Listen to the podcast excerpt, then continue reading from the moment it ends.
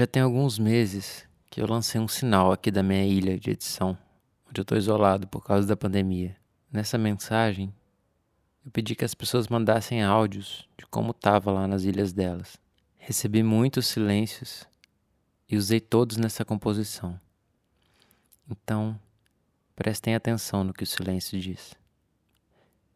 Meu grande parceiro Bruno Grossi também contribuiu com trilhas originais que também usaram só esses áudios recebidos como matéria-prima. História. Histórias vizinhas.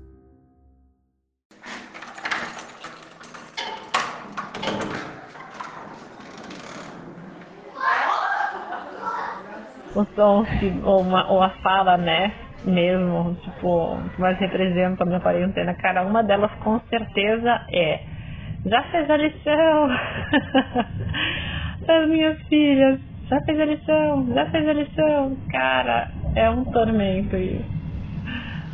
Ai meu Deus. O barulho que a gente está escutando direto aqui em casa é esse barulho que o computador está fazendo. Parece que o ventilador dele está com algum problema mas ao mesmo tempo que está incomodando, fica meio complicado de levar ele para consertar, porque a gente vai ficar sem, sem trabalhar, sem estudar. Aqui em casa eu acho que as coisas estão ficando um pouco muito na rotina, tudo muito igual. Aí acaba que as coisas vão ficando um pouco mecanizadas, assim, meio robóticas. Eu moro aqui no Silveira, perto da Cristiano Machado, e uma coisa que eu achava que ia diminuir bem era o barulho da avenida. Mas no início da quarentena até que diminuiu um pouco, mas agora ele continua bem alto assim, que nem sempre.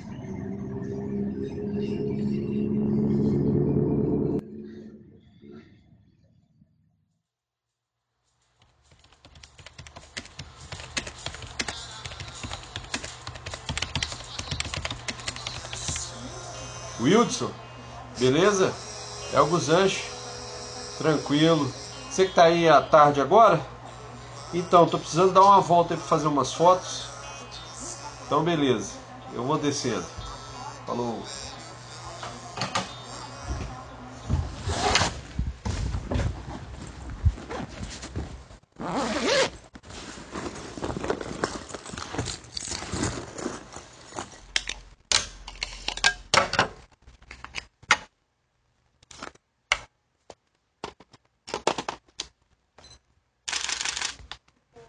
Vou ali fazer umas fotos. Daqui a pouco tô de volta.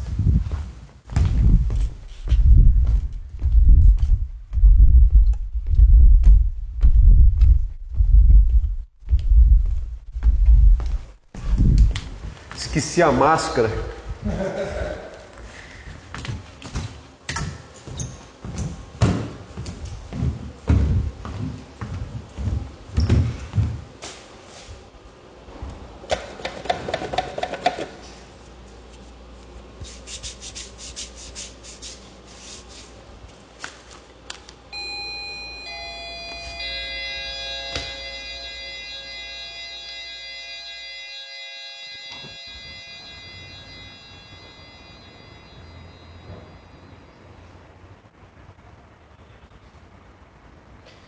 Mas Felipe, então o que está pegando aqui, cara, é isso, né? Assim, eu vim morar aqui no Porto para tentar trabalho, porque lá na região da Alentejo, onde eu estava morando, né, não, não tem nenhum trabalho na área e nem em outras áreas também, né? E aí uh, eu cheguei aqui assim, na mesma semana em que começaram as, as medidas de isolamento, né, cara? Então tá foda, porque tô aqui. Uh, quase dois meses, né, um mês e meio, num quarto, pagando em euro, sem entrar grana, assim. E a grana, cara, acabou, assim. A sorte são essas aulas que eu tô dando na disciplina de uma amiga alemã sobre cultura brasileira. É o que tá salvando para comida, cara, assim. E, mas eu não tenho grana para pagar totalmente o, o quarto aqui desse mês, sabe? tá foda. Tô tentando trabalhos de edição assim à distância. Se souber de alguma coisa aí, edição de vídeo, me indica aí.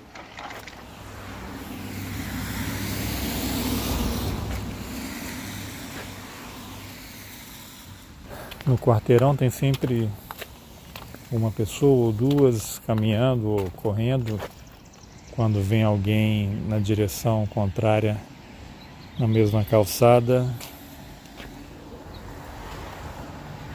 ou mudam de calçada, vão para o outro lado da rua, ou um caminha na calçada e a outra pessoa vai para junto do meio-fio, mantendo um distanciamento físico mesmo.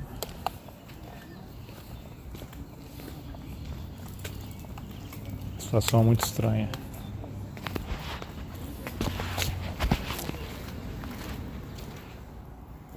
Vem, Pongo, vem.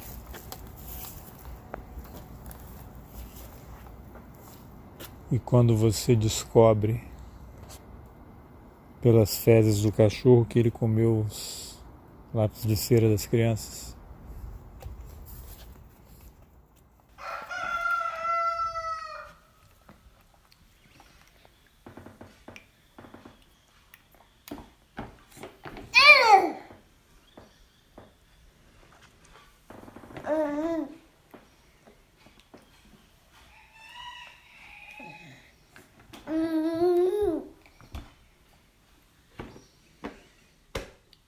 Oi, Billy. Como que você está? A gente está aqui, tá com saudade. É, mandando um pouquinho do som aqui de casa. O galo, o galo cantando, o Joaquim fazendo os barulhinhos dele, batendo na mesinha de comidinha dele, cadeirinha, comendo a bananinha papai e mamãe, né, Joaquim? Joaquim falando agora, na hora da gravação não falou, né? E aí eu, eu dando comidinha pro Joaquim.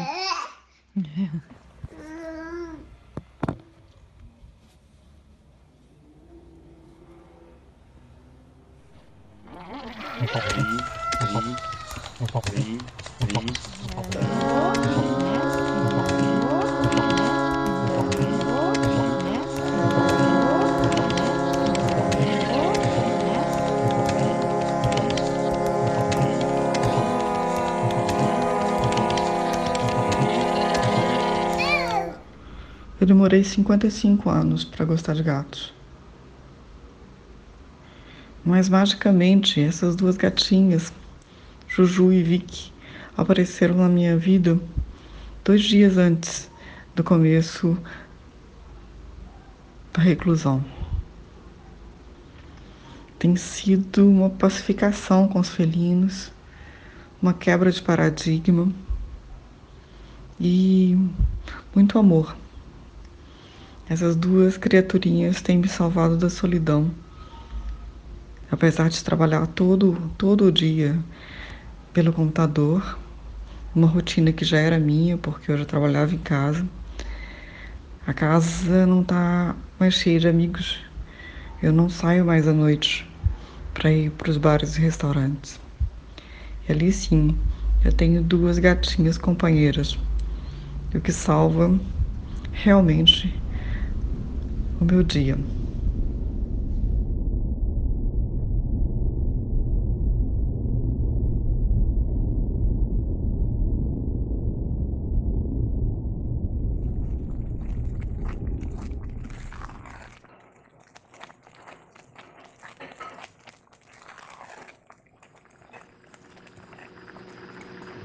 Felipe, olha o som da minha casa, vê se dá para escutar.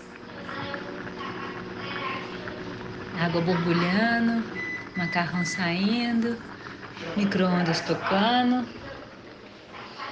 e o som de criança lá no fundo conversando.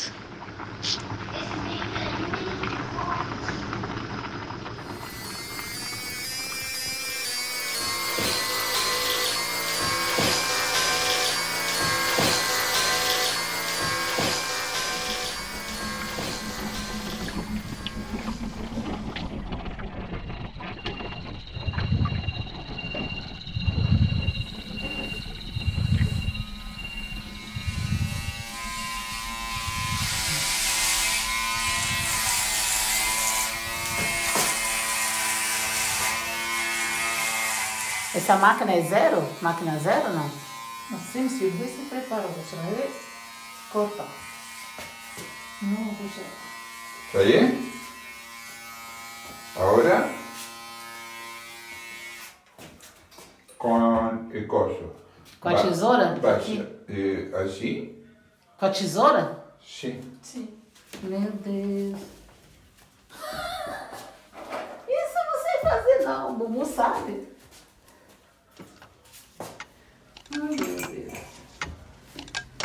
Boa sorte.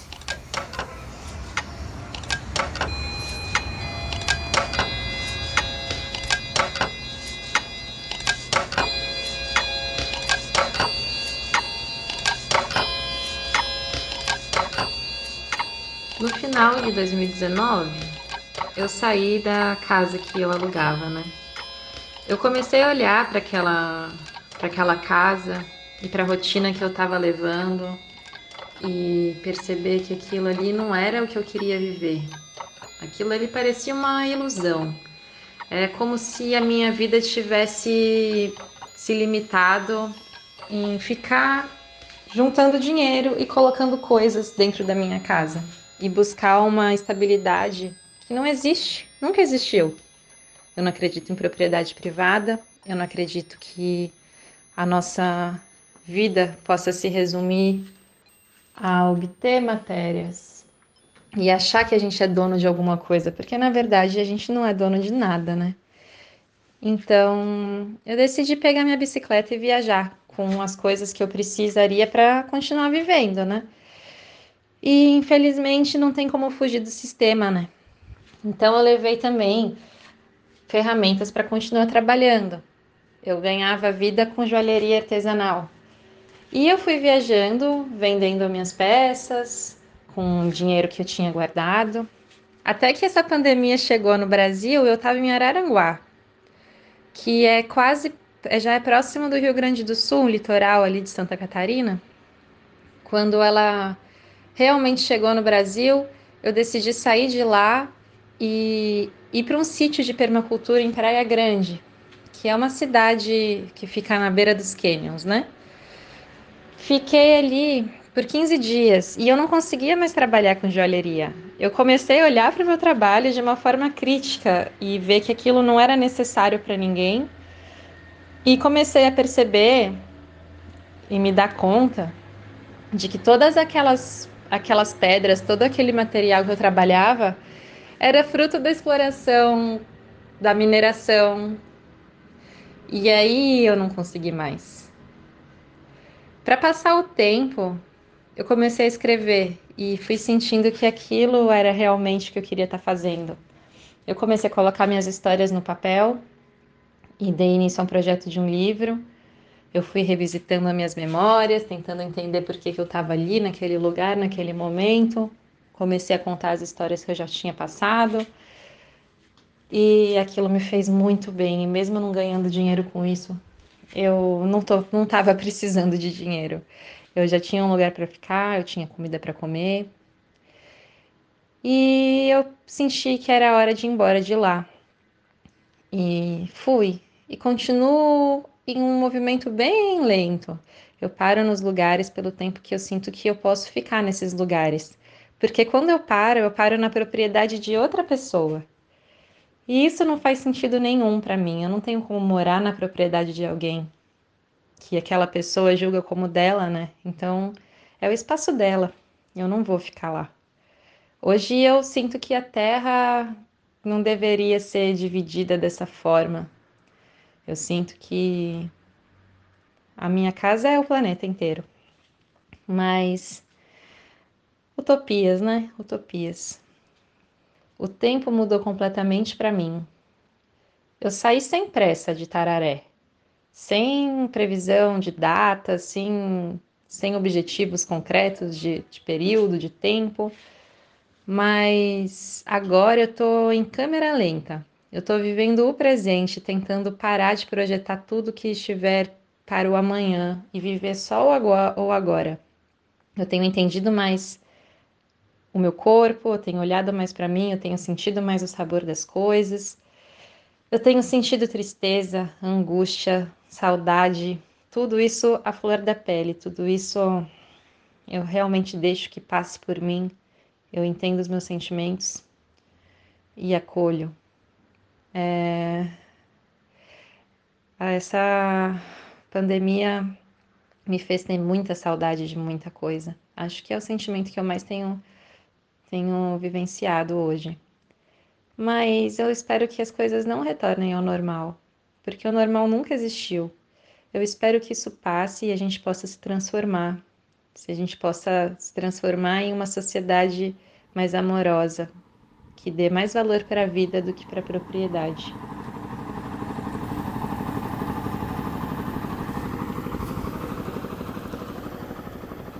Olá, meu nome é Tadeu, sou baiano de Salvador e mineiro de coração. É, hoje eu moro num veleiro e especialmente nesse momento começo a gravar meus áudios com com uma entrada aqui de um vento sul à meia-noite Hoje é 5 de maio de 2020, época de quarentena do coronavírus e a lua está quase cheia. Nessas condições, o barco, geralmente à noite, com um vento sul, trazendo chuva e maré grande, balança um bocado e faz sons desse tipo aqui.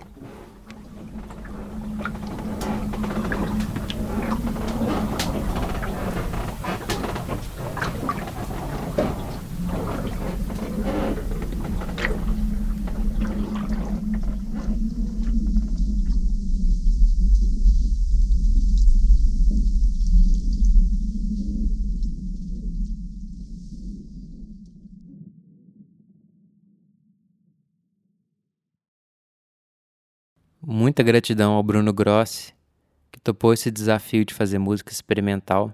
Ele tem uma escola de músicos com professores de diversos instrumentos, chamada Escola Andante. No post tem os links, ou vocês podem ir em escolaandante.com.br. De lá, vocês podem conhecer também outros projetos musicais dele. Muito grato também às pessoas que toparam compartilhar seus momentos íntimos. Alexandre Guzanche, Ana Paula Diniz Guaste, Carlos Alberto Júnior, que também fez a gentileza de compartilhar o convite no Roteirices, que é o melhor podcast de entrevistas do Brasil que ele faz. Também a Dede Polônio, Débora Possetti, Gabi Lopes Guimarães, Elton Hertz Andrade Rezende, Janaína César, João Vitor Lopes, Júlia Borato, Nandina Pomuceno, Nélio Costa, Rê Lopes Mazzoni, meu irmãozinho Rodrigo Campanella, o navegador Tadeu Cardoso, tia Márcia Cristina Silva Lopes, tia Thelma Lopes Polônio e Wanda de Melo. Fiquem bem.